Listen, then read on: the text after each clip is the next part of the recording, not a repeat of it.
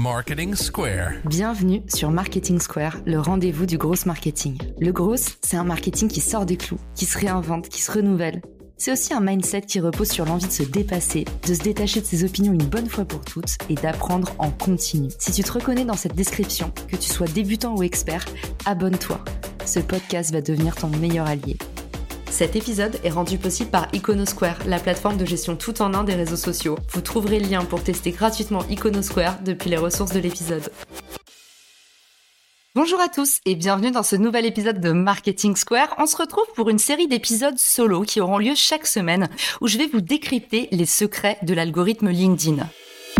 Je crois que c'est la question qu'on me pose le plus souvent. Qu'est-ce que l'algorithme LinkedIn et comment il fonctionne? Il repose sur un ensemble d'équations. Un petit peu comme sur les sites e-commerce ou sur Amazon, vous avez déjà vu.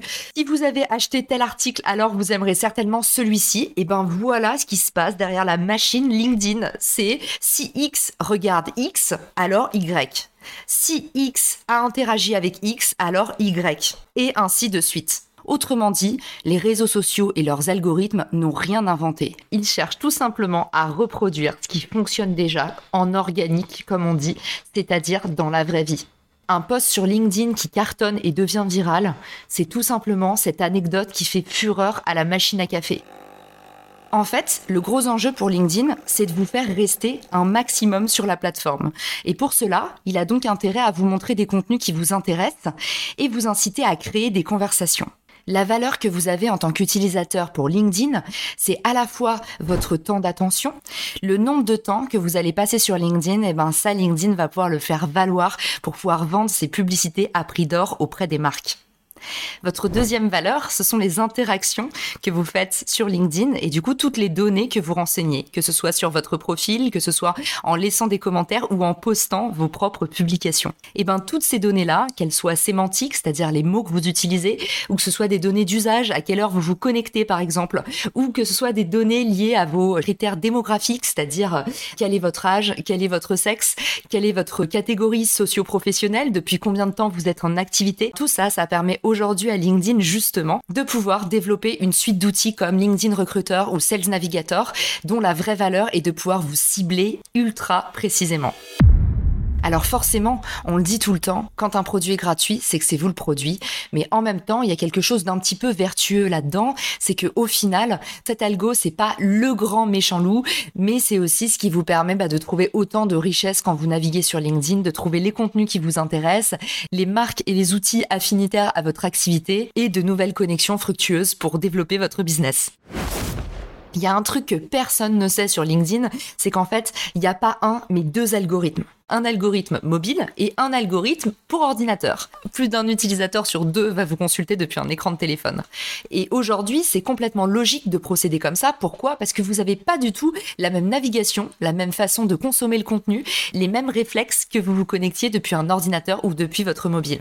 Si vous êtes sur mobile, LinkedIn va vous afficher plus de publicité, plus de contenu page entreprise, plus de posts partagés et des annonces d'emploi. Si vous vous connectez depuis un ordinateur, LinkedIn va plus vous pousser des sondages, des vidéos et forcément les fameux carousels.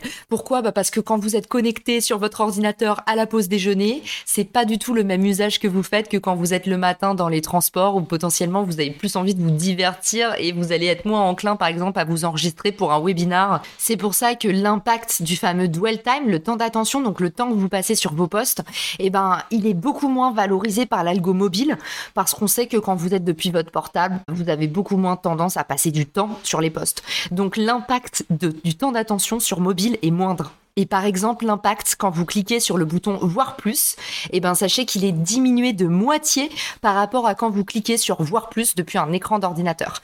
Et aujourd'hui, pareil, petite pépite que je vous donne, peu de gens le savent, mais quand vous cliquez sur voir plus, ça a autant d'impact que si vous mettiez un like. Donc pour tous ceux qui se disent il y en a marre des fantômes sur LinkedIn, des gens qui n'interagissent pas sur vos posts, sachez que il y a un impact des gens qui passent du temps sur votre post qui est aussi valorisé que s'ils avaient engagé en mettant un like. Donc pour ceux qui se disent il y en a marre des fantômes sur LinkedIn, de ceux qui n'encouragent pas les posts, sachez que il y a une valeur à cet engagement et il y a également la fonction sauvegarde qui est un petit peu un engagement invisible comme ça qu'on sait pas trop traquer, mais on sait qu'aujourd'hui il a un impact sur l'algorithme.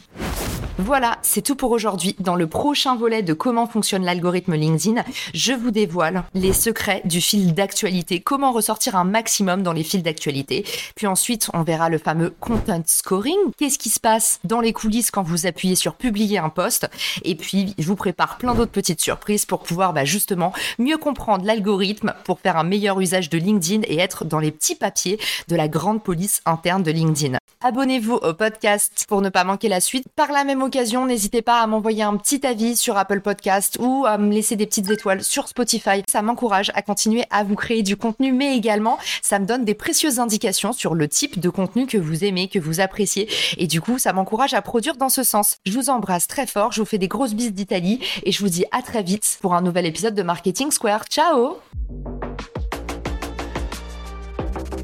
Si cet épisode te plaît, tu peux le partager en me taguant ou lui laisser 5 étoiles sur Apple Podcast. Marketing Square.